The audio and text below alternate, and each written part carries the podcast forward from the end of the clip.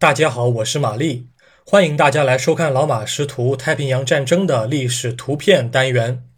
今天是二零二一年七月二十四日，我想展示的是一张一九四二年同月同日所拍的照片。一九四二年七月二十四日，美国海军航空母舰进取号正在进行登陆演练。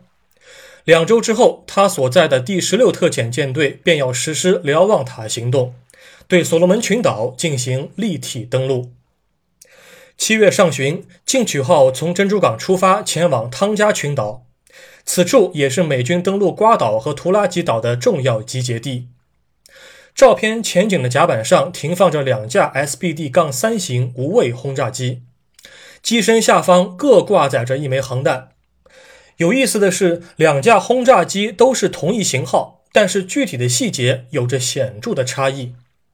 靠前的这一架把单机编号八涂在了机身五角星的后面，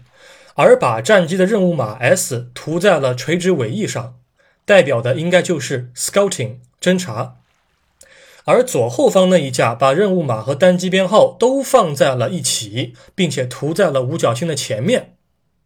但是可惜的是，我们看不到这架战机尾翼的涂装情况。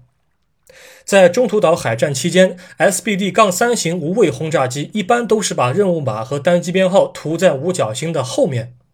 可见此时的美军可能是想在入侵所罗门群岛的行动当中做一些识别实验。